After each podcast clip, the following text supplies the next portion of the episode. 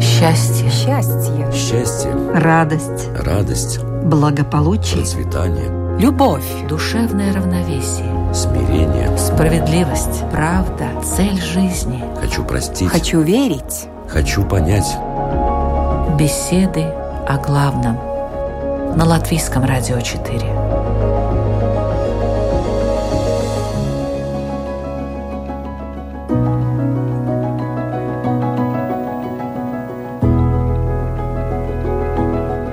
Когда маленький человек делает первые в его жизни шаги, он еще не знает, насколько велик и разнообразен мир, куда он пришел, в том числе и мир людей. Для того, чтобы он мог успешно существовать в этом мире, родители обучают ребенка разным правилам. Конечно, согласно своему разумению и понятию о том, что хорошо, а что плохо, что можно и нужно делать, а что нежелательно. Но только сам человек в процессе использования этих правил, только сам он, понимая и принимая их, получает навык ориентироваться в обществе. Невозможно, наверное, к сожалению, для некоторых наших слушателей, совершенно невозможно построить судьбу своего даже самого любимого чада. Ее можно только сломать. Его судьба – это уже его миссия, и он ответственен за нее. Впрочем, мы учимся не только в детстве. Сама жизнь подкидывает нам иногда в назидание, иногда в наказание, а иногда и в виде награды ситуации, которые могут нас испытать, а по идее должны помочь скорректировать наше поведение. Однако, возможно, есть некие общие правила жизни, которые нам сегодня, надеюсь, назовут участники программы «Беседы о главном». А это Равин Шимон Кутновский-Ляк Добрый день. И лютеранский пастор Гунтерс Дыманс. Добрый день. Учиться никогда не поздно, тем более, если это полезная учеба. Ведущая Людмила Вавинска, тема «Правила жизни от наивности к предвосхищению» и мы начинаем.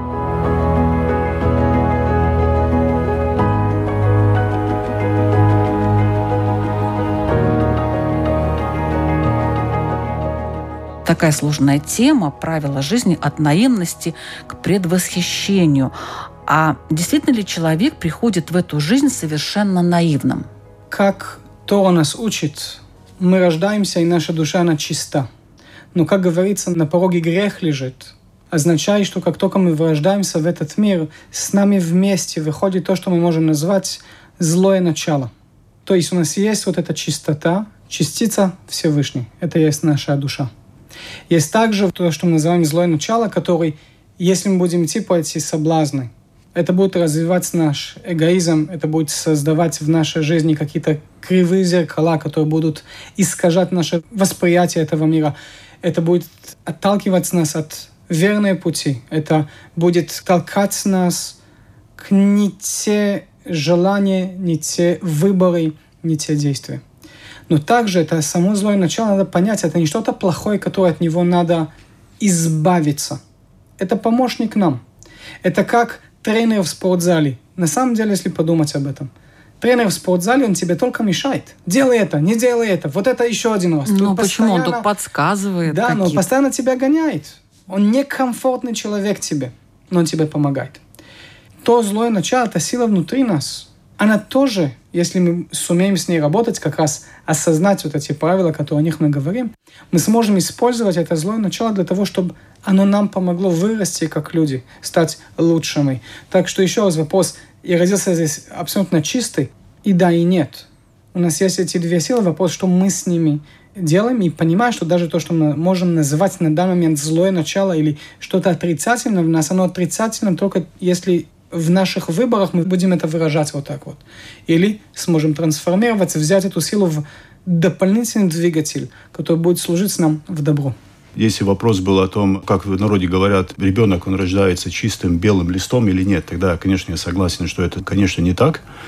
Но если мы говорим просто о наивности, тогда ребенок на самом деле совершенно наивный приходит в этот мир. А что значит наивность? Наивность – это нехватка опыта и знаний, познания мира сего. Значит, как ребенок приходит, он же на этот мир смотрит такими, как мы говорим, детскими глазами, абсолютно наивными. Он еще не различает рубеж между что хорошо и что зло и так далее. С такой точки зрения, конечно, наивность, она исходит из такого открытого сердца. Но ребенок совершенно открыт всему. И мы говорим «да». И это, кстати, по-моему, есть то, что иногда говорят, что очень важно не потерять ребенка в себе. Потому что вот это открытое сердце, которое способно довериться, Э, вот эта доверчивость идет шаг в шаг э, с добротой и в итоге и с любовью даже. Тогда мы говорим, да, с такой точки зрения, конечно, ребенок э, в этот мир приходит совершенно наивным. Но вот почему наивный человек больше подвержен влиянию сил зла? Наивный... Но он же не знает, вот, что это зло. О, Потому, наверное, наивный, да? Как в Торе написано, в Яков Иштам Йошев Огалим. Яков, протец, написано о нем, что он был там. Там можно понять, как наивный но более правильно понять, как целый или чистый, но он также Йошев Огалим, он также сидит в палате. В какой палате? В палате Торы, изучение мудрости и так далее. Когда мы празднуем праздник Песах, мы читаем или поем о четырех сыновей, которые подходят к столу. Мудрый, злодей, наивный, там, и тот, который даже не умеет задавать вопросы. Из четырех сыновей трое задают вопросы, важные вопросы – Самый важный вопрос именно наивного ребенка. Потому что его вопрос дает тебе возможность войти в глубину ответа. Тот, кто умный, он уже хочет детали и так далее. То есть он не дотронет суть, он уже там. Злодей, там совсем другой вопрос. Он тебя атакует, ты заходишь в какой-то диалог, и диалектика, которую, дай Бог, будет себя развивать. Тот, кто не задает вопрос, конечно, худше всего, потому что он даже не задает вопрос, значит, он застрянет. А тот, который приходит наивный, он постоянно задает вопросы, но он их задает как маленький ребенок, который иногда бывает, вот мой сын придет и задаст, задаст мне вопросы, а как я это отвечаю ребенку, кому пяти лет. Но эти вопросы, которые, да, дотрагивают суть. И у тебя есть возможность докопаться, войти внутрь, найти истину. Из-за этого человек, который является наивным, это человек, который задает вопросы, я не знаю. Из-за этого я их задаю. Это настоящая наивность. Из-за этого я не буду под каких-то влияний, наоборот, я да открыт. Это не значит, что я беззащитный. Это не значит, что я глупец. Это не значит, что я потерялся где-нибудь. Кстати, есть очень небольшая книжка, ее тоже написал э, Равин. Книжка очень интересная, потому что название у нее уже, само название, почему с хорошими людьми происходят плохие вещи – это же совершенно неправильно. Такого не бывает просто, потому что нехорошие вещи случаются совершенно со всеми по статистике. Может, даже и наоборот. И поэтому наивный человек, он не обязательно всегда становится жертвой какого-то зла. Может такое быть, конечно. Но каждый человек может в такую ситуацию попасть, стать жертвой. Но я думаю, если взрослый человек, если он имеет какой-то опыт жизни, если он учится, если он хочет познать какую-то истину, и если тогда он постоянно становится жертвой зла, тогда это уже вопрос, или на самом деле он и заинтересован, и на самом деле из всего сердца хочет познать правду, истину. Если такого нет, тогда он уже ну, на рубеже не только наивности, но уже вы знаете, как это обычно в сказках, там, третий сын, он всегда был дурачок. Но это уже какой-то рубеж, э, где человек становится уже немножко дурачком, он не учится или не хочет. Если он чего-то не знает, он может задать вопрос. Это не стыд чего-то не знать. Должно быть стыдно не хотеть знать.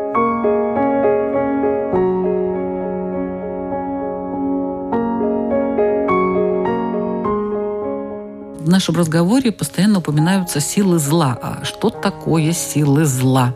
Вот да. наивный вопрос, правда, с моей стороны. Да, интересно, если смотреть так, например, опять же, если подойти к такому, как фольклору, тогда мы в основном находим его, например, в сказках, где упоминается зло. И обычно это зло что-то вне нас оно как бы вне нас э, находится, живучий, который живет вне нас, и мы как-то с ним встречаемся, или если неудачно, тогда это он нас побеждает и так далее. А опять же, если с христианского, и я думаю, даже и с иудейского смотреть с этого мирозрения, тогда в каждом человеке есть какая-то часть его, которая отзывается злу. И тогда уже получается, что зло не только вне нас, а что-то, что присуще нам самим – Поэтому этот вопрос очень интересный, потому что зло есть, конечно, вне нас и в нас самих живущее. И фактически вся человеческая жизнь – это накопление опыта и навыков, как противостоять этому злу. Один из э, мудрецов, можно сказать, нашего поколения или предыдущего поколения, Раби Юдалев Яшлаг, писал о том, что зло или корень зла – это желание получить. Желание получить для себя самого. То есть желание получить, оно нам необходимо для того, чтобы мы жили здесь. Разница между живого человека и тот, кто умер, это у кого-то есть еще желание, у кого-то нет. Но желание может быть еще пять минут поспать, или кому-то солгать, или взять то, что является не мое, или «а я докажу, что я прав», и даже если это означает унижать другого и так далее. Или наоборот, мое желание растет ради того, чтобы я мог созидать и даровать, и делиться, и создавать, и так далее. Из-за этого действительно корень любого зла – это мое желание получить.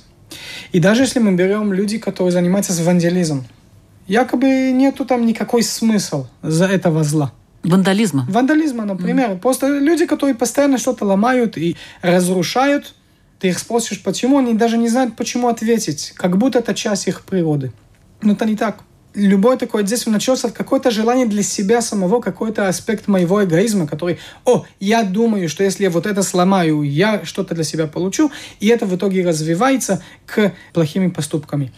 Если взять слова известного ученого, который изучал и занимался с Холокостом, он постоянно писал в своей книге, он говорил, ребята, надо смотреть на те нацисты, на те убийцы не как монстры, а как на людей. Потому что ты смотришь на них как на монстров. А они монстры. Они не люди. Значит, больше не повторится. Мы воюем против монстров. Нету монстров вокруг. Ну, слава богу, значит, все хорошо. Если я пойму, что эти люди, которые приняли неверные решения за счет своих каких-то желаний, означает, что люди могут выбирать то, что выражается в итоге как зло, уничтожение и смерть. Но это был их выбор. Всевышний если совсем упростить это словами, это абсолютное добро. Это абсолютное добро дало нам камень, который как будто невозможно поднять. Это то, что мы называем свободный выбор. И этот свободный выбор выражается в том числе с помощью это злое начало, которое в каждого из нас. Будем ли мы слушаться, будем ли мы выбирать эгоистическими стопами, и это будет принести к разрушению для себя и для мира, или я буду трансформировать эту силу для того, чтобы она мне служила, делать добро. Кто говорит от имени злых сил? Насколько они сильны, вот эти силы? Такая да. тавтология в вопросе. Да, да, да. С христианской точки зрения говоря, Иисус сказал, что это зло, его можно персонифицировать. Он называет его дьяволом или, ну скажем, чертом. И он по своей сути лжец и убийца изначально. И с такой точки зрения говоря, мы можем сказать, конечно, что все эти похоти – и соблазны приходят к нам как бы извне. Но эту тему мы уже затрагиваем. Вопрос, почему и как сильно человек отзывается этим соблазнам. Эти соблазны очень близки к человеческой природе, которая стала в какой-то момент Греховный? Да, то, что мы называем грехом в христианском понятии.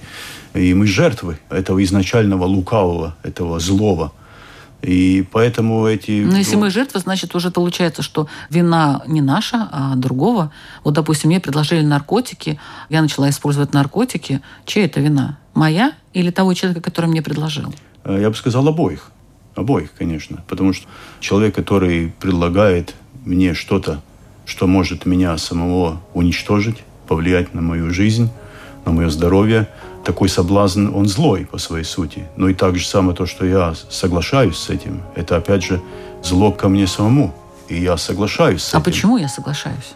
Потому что это опять как раз затрагивает, что я хочу что-то получить. Никто же не, не начинает употреблять наркотики, например, как вы этот пример предлагаете, с такой понятием «я хочу сделать себе что-то злое, я хочу себя уничтожить». Нет, ну, может быть такие случаи. Но в основном люди же, особенно молодые люди, они же соглашаются на это, потому что есть некие, которые им говорят, что у них есть такие чудесные воспоминания, которые они говорят, я когда принимаю наркотики, для меня вся жизнь становится розовой, этот мир становится прекрасным. Я там вижу такие вещи, которые ты в телевизоре и не в компьютере нигде не увидишь. И вот это такая тяга. А я хочу вот это, я хочу это получить. Это опять же, вот как Равин сказал, да, очень хорошо, да, что это я хочу что-то. И это уже включает этот механизм этого зла во мне самом. Почему я хочу плохого?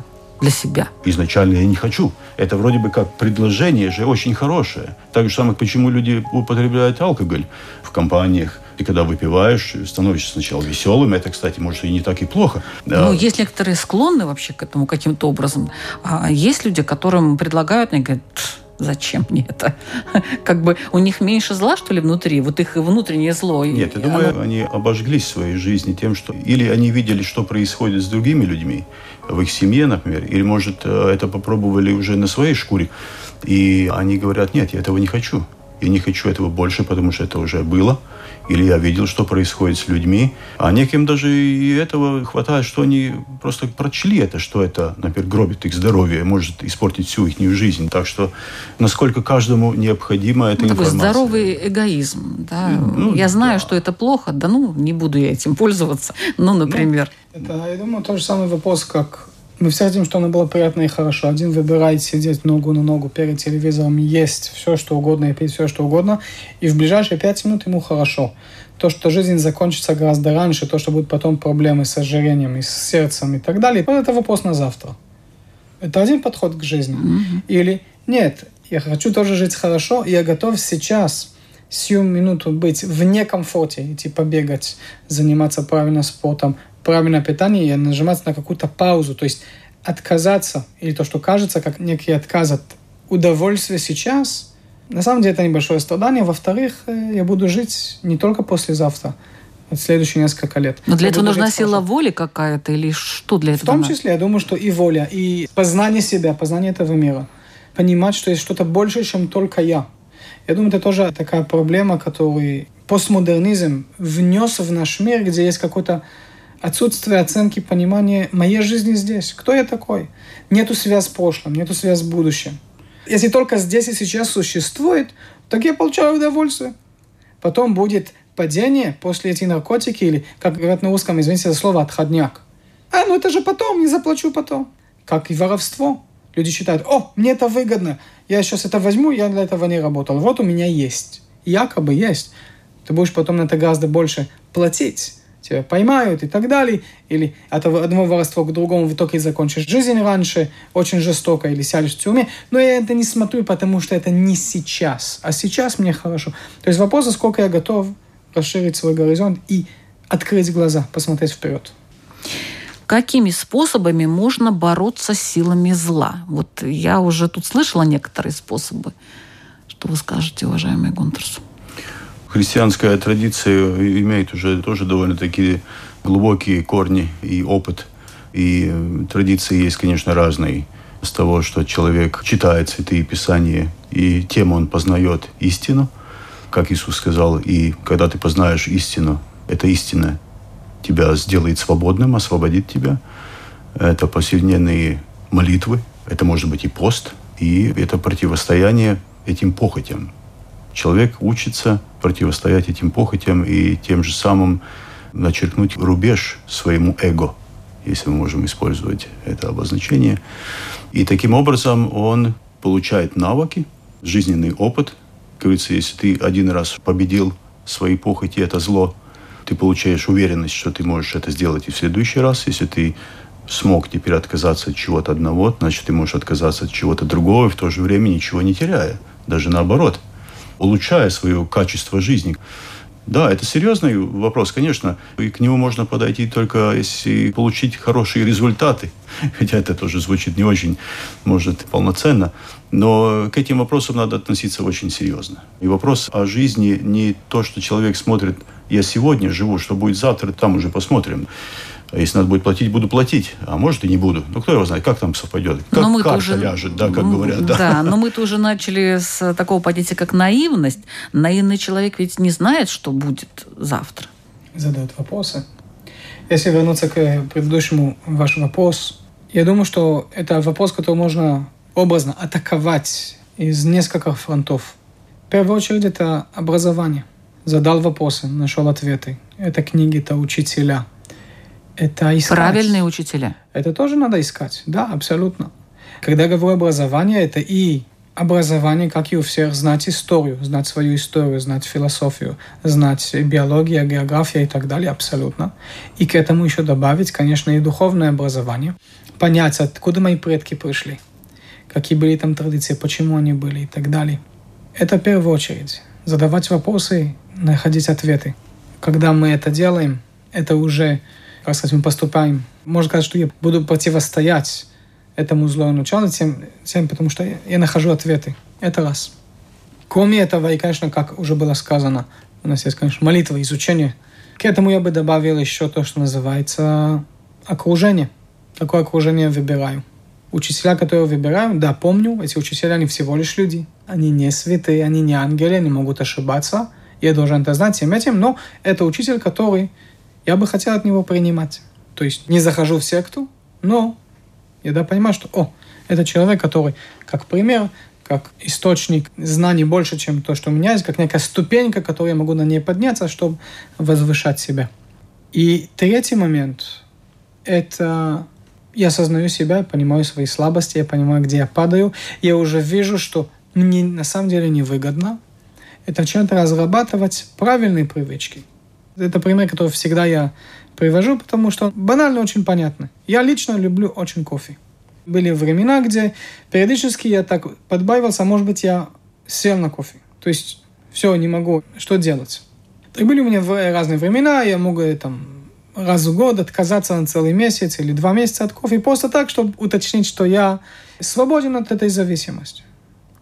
Но в какой-то момент я понял, что гораздо легче это сделать, если я научился или понял, что я люблю зеленый чай. И вдруг уже не только в эти два месяца я пью этот зеленый чай, но каждое утро иногда пью зеленый чай, иногда пью кофе. Это у меня в мой выбор.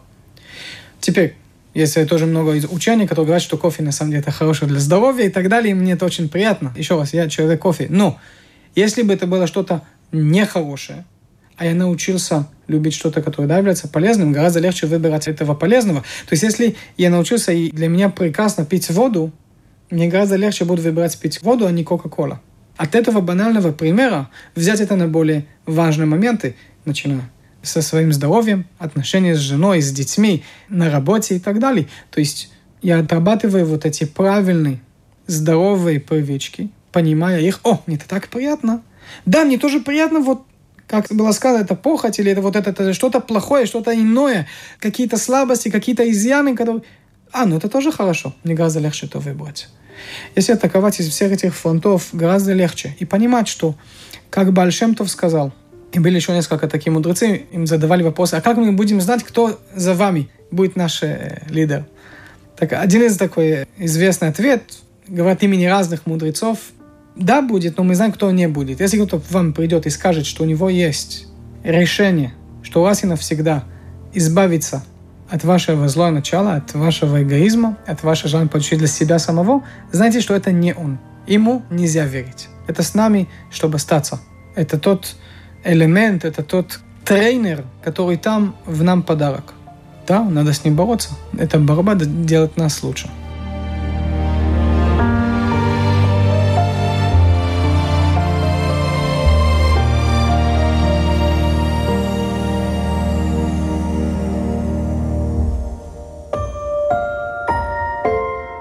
Я напоминаю, что вы слушаете программу «Беседы о главном». Сегодня о правилах жизни мы говорим с лютеранским пастором Гунтерсом Дымансом и раввином Шимоном Кутновский-Ляк.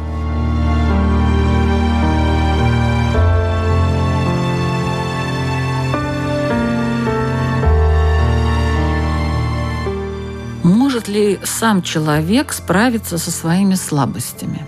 Может. Вот сам один – вы оптимист, может. да? Нет, если вы не спрашиваете, если да, вы задаете да, вопрос, да, может ли он, да, да, я могу может. сказать, что он может. А насколько это распространено процентуально, это уже другой вопрос. Насколько получится у него, Нас- да? Ну да. Поэтому, конечно, опять же, как Равин уже упоминал, это общество, среда, которая вокруг нас, тоже имеет очень важный фактор. И иногда нам на самом деле необходим хороший учитель или тренер, как использовалось это слово, который помогает эти вопросы решать. Поэтому понимаем, что есть люди, которые хотят освободиться от зависимостей разных, а, они обращаются к специалистам, которые тоже имеют вот эту роль как раз и одновременно и врача, и учителя, или тренера. Но есть, конечно, случаи, когда человек сам может принять решение например, больше не употреблять алкоголь. И он это больше не делает. Да, это же много людей, которые также и сказали. В один день я, когда увидел весь кошмар моей жизни, я сказал, все, хватит. То, что это может э, нелегкий путь, но это возможно, конечно, возможно. Собрав в себе духовные силы, все, если еще человек имеет сильную веру Всевышнего, тогда, конечно, он получает и в какой-то степени, конечно, и может даже очень большую помощь, эту позитивную силу извне, которая ему дает успех. Но вы говорите о духовных силах, а их можно как-то развить? Ну да, это, конечно, это как можно развивать свой язык, читая много литературы. А, да, человек развивает... А вот духовные силы как развивать? Духовные, опять же, так же самое. Если а, практиковать чтение святых писаний, молитвенная жизнь, это жизнь, находясь в этой среде, в приходе с другими а, верующими людьми, тогда, конечно, человек вот получает эту силу, он развивается духовно. Можно ли заранее предположить, чем закончится то или иное действие или поведение? Сейчас мы вот как раз к предвосхищению, предвидению какому-то подходим. Кто и почему это может делать? В Торе говорится о пророках. Начинает, конечно, Адам, Ева, и через праотцов, матерей, Моисея и остальные пророки, которые у нас были. То говорит так. Как я знаю, что тот, кто пришел и мне что-то рассказал, что действительно пророк, а не лжец. И тогда говорится так. Этот человек должен или сказать что-то о будущем, и оно должно сбываться четко, как он сказал, или он должен что-то сделать, которое будет вне природы. То есть чудо, диво, дивное чудо, чудное. И если, например, это предсказание, он скажет, завтра будет так-то и так-то. До этого завтра суд готовит его судить, наказан смерти и он сидит в тюрьме и так далее, и молится, что дай Бог то предсказание, которое он сказал, сбудется, потому что сбудется, его освободят, будет Хороший стимул. Да, да, будет признавать, как действительно истинный пророк Всевышний и так далее. И единственное ограничение, которое там есть, это пророк не может себя звать, заниматься с идолопоклонством или отменить Тору. Да, вот это, это такие законы есть в Торе. Все остальное, то есть даже если пророк придет и скажет тебе, есть то, что из точки зрения Торы нельзя – то есть не менять это на, на век веков, но одноразовое иди, вот это Всевышний тебе сказал, и он действительно порог, и он это доказал, ты должен его слушать даже так. В наше время считается, что, к сожалению, мы потеряли пророчество. Этого у нас нет. Говорят, что какие-то остатки могут быть, остались у детей, в снах и у ментально больных людей. А так, пророчество, как было когда-то, нету в наше время – как будет, как не будет, мы можем полагать, слава богу, в наш очень развитый мир, и наука нас учит, что обычно, если ты делаешь А плюс Б, получишь С. Если делать одно и то же, каждый раз ожидая другой результат, сумасшествие, как определяется. Из-за этого знать, что будет в будущем, есть действия, которые я предполагаю, что А плюс Б – это С, это наука мне доказала, это история, это опыт и так далее. Но что будет в будущем и так далее? Во-первых, я думаю, если мы будем это все знать, как-то не... Неинтересно? Примерно неинтересно. Еще раз, я думаю, что все понимают, что если мы будем каждый день есть только бургеры и пить э, Кока-Кола, мы себе очень плохо сделаем. Я думаю, что мы все знаем, что если человек постоянно злится и постоянно в стрессе, он убивает свои надпочечники, тем этим он убивает свой иммунитет, разрушать себя полностью. Но так как результат будет только через 10-20 лет, мне теперь не интересно. На самом деле мы знаем гораздо больше, чем нам кажется о результате каких-то действий. Мы просто не хотим это видеть. Потому что я хочу здесь и сейчас удовольствие. А если имеете в виду пророчество, что будет еще сто лет, или кто будет президент э, через два процесса выбора, будем жить и посмотрим.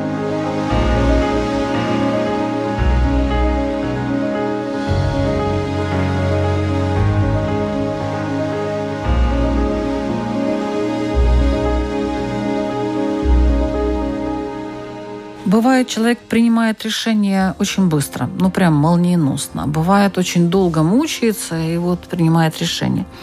А когда следует остановиться и подумать, и можно ли принять правильное решение быстро? В природе уже человека есть, э, у нас есть такие системы, каждой в своей жизни, я думаю, многократно каждый когда-нибудь сделал такие очень быстрые решения. Но вы знаете, когда ты видишь, что на тебя падает доска, которая прислонена к стенке, там нет времени долго рассуждать, упадет, не упадет, будет больно, не больно. Там.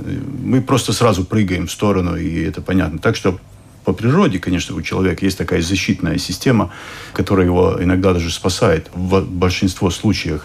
Так что, конечно, такое понятие у нас есть, как принять быстрые решения. Это совершенно и нормально.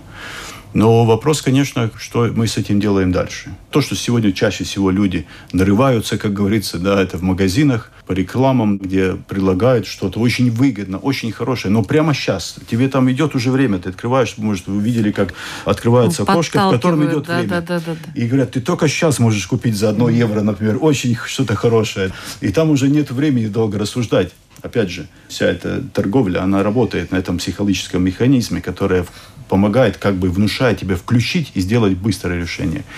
Это может каждый, я так скажу, организовать, как он хочет. Покупать, не покупать. Это уже потом будет его само навыки жизни, опыт, как это, чем это обычно кончается. Дешевые и хороших вещей не бывает.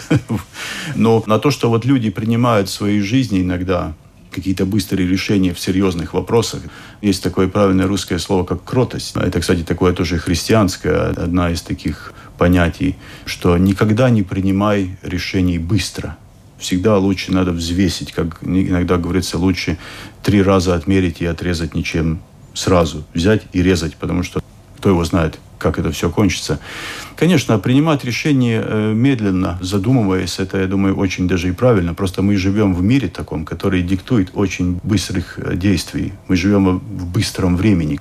И поэтому э, люди и очень часто ошибаются – от этого они получают э, очень нехороший опыт, теряют надежду, веру от этого.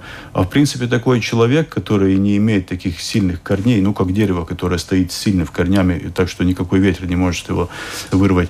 Такие люди в наше время очень э, необходимы. Они очень выгодны. Человек, который очень легко поддается каждому ветру, Куда его дует, туда он клонит. И это, опять же, только показывает на такую негативную наивность, если мы возвращаемся к этой наивности. Человек, который такой наивности, он не имеет просто ни опыта, ни знаний.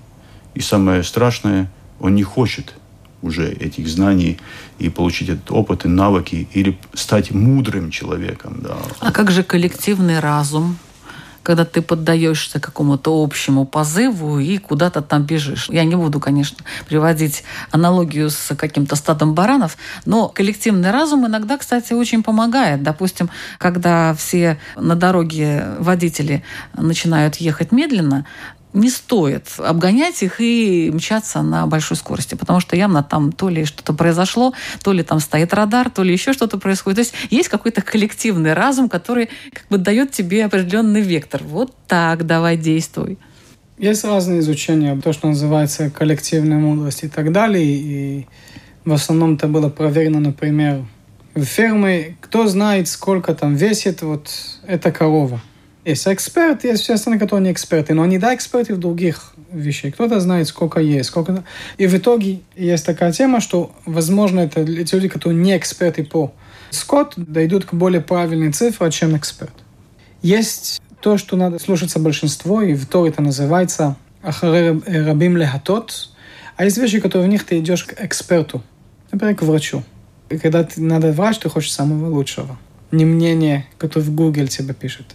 Ну да, огромное количество комментариев, и... да. Что мне делать, если? Теперь, и вот люди пишут. А, вот вчера я ехал из Лейпая обратно в Юрмалу. Мы ехали там ремонт дороги и так далее. И место, где можно ехать там на 90-100, вдруг мы едем на 60.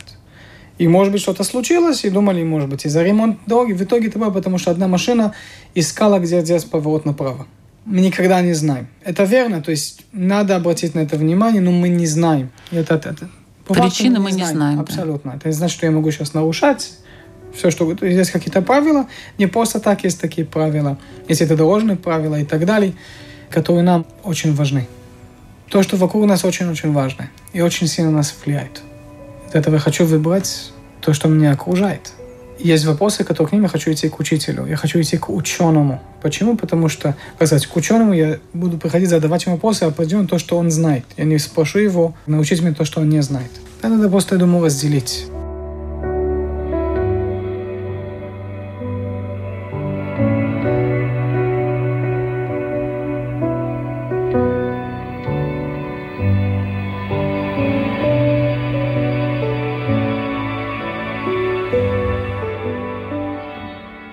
Если человек предвосхищает какие-то события, их последствия, может, это интуиция или что, предвосхищение, какие чувства он должен испытывать? Вот каковы индикаторы этого верного хода? Результат. Ну, еще пока нету события.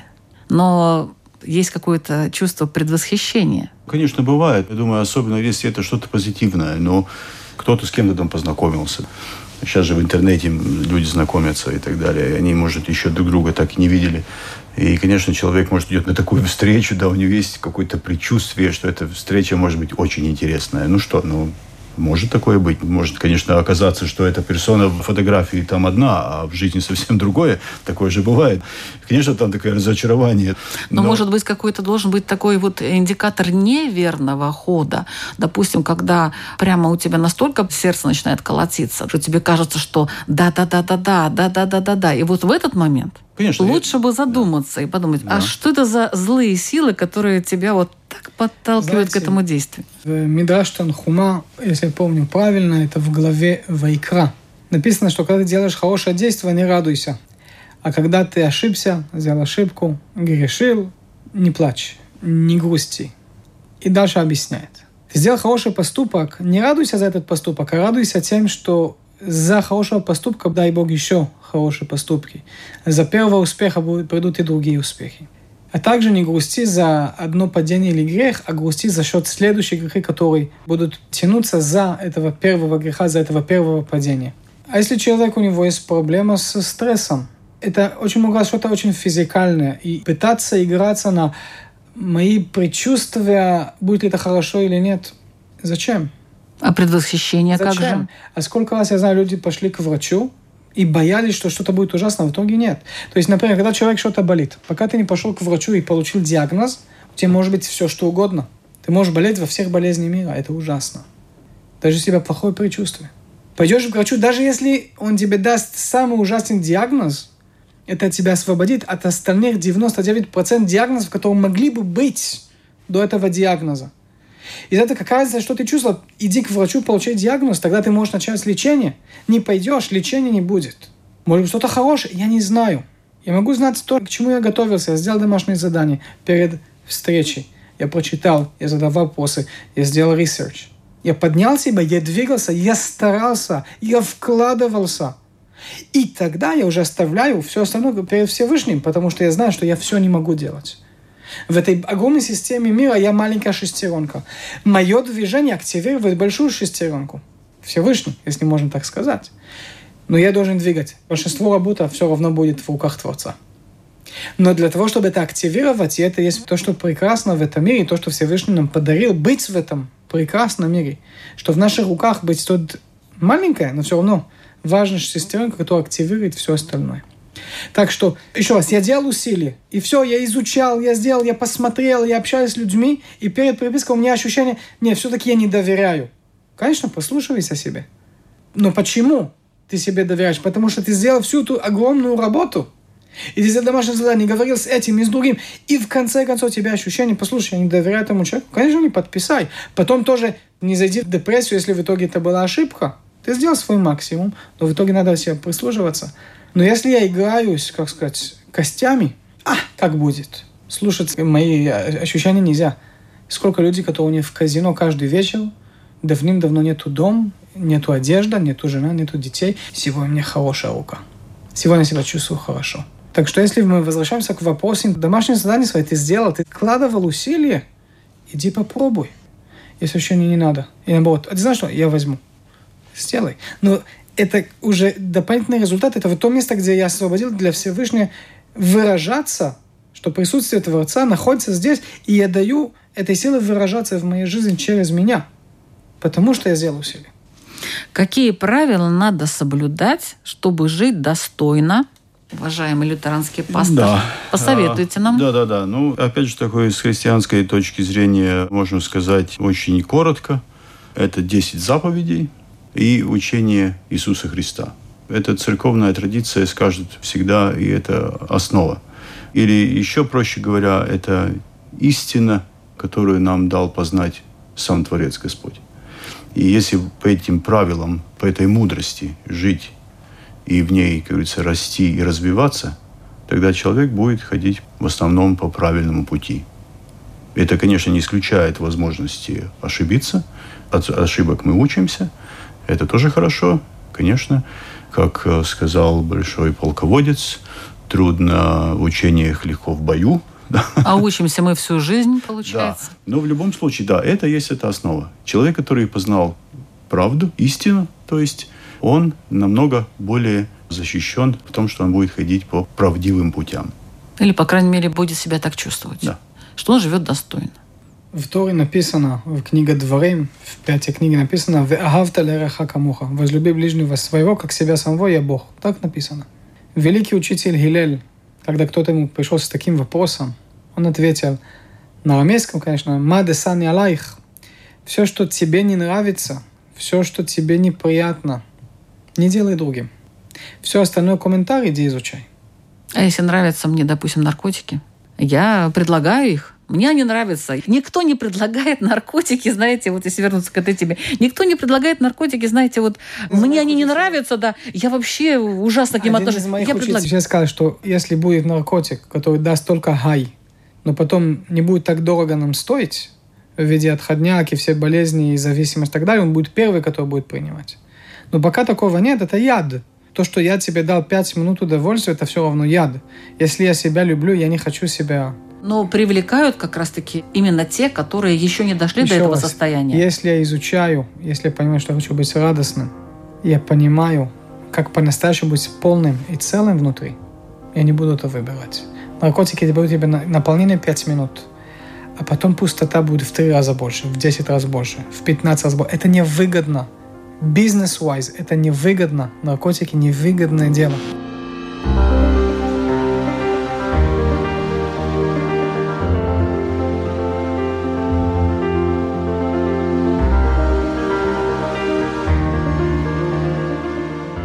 Ваши вопросы, уважаемые участники, для наших радиослушателей, чтобы они сами для себя на них ответили и выучили какие-то уроки, которые сегодня преподали вы. Давайте начнем с уважаемого равина, равин Шимон Кутновский-Ляк. Для того, чтобы идти вперед и двигаться, достигать, очень важно знать, откуда мы выходим, откуда мы пришли, знать свои корни. Корни также означает традиции. Я знаю, что большинство, кто слушает, скорее всего, корни очень, как сказать, Советского Союза, период, который пытался очень сильно убрать эти корни. Я бы хотел задать вопрос или даже дать такую задачу, поискать, порыться, посмотреть, какие корни, какие традиции были, если не у моих родителей, у бабушек, у дедушек, откуда они пришли, с каких домов, что они делали, какая-то молитва, какая-то мелодия, какая-то книга, какие-то ритуалы и так далее. Начать там искать, очередь для себя, о, такие корни у меня есть, может быть, там я найду и свои ответы. И только если там уже не нашли ответы, там, где мои корни лежат, тогда уже возможно начать искать в новом направлении. Спасибо. Свой вопрос задает лютеранский пастор Гунтерс Дыманс. Я бы хотел, чтобы наши слушатели нашли время, чтобы поразмыслить о такой возможности, как говорится, спуститься с своих высот. Насколько это им легко или трудно. В смысле, чтобы они смогли себя увидеть, что они не центр Земли, что их эго не самая большая цифра, и э, увидеть, что есть истина, которая выше всех достижений, и от чего бы они хотели бы отказаться и смогли бы отказаться, чтобы познать эту истину, познать Бога и увидеть себя как часть творения, который Господь приказал, кстати, любить, как уже было сказано, ближнего своего и Бога. На что бы они были бы готовы, от чего бы отказаться, чтобы познать эту истину и сделать свою жизнь более плодотворной и которая окружена добротой. Спасибо.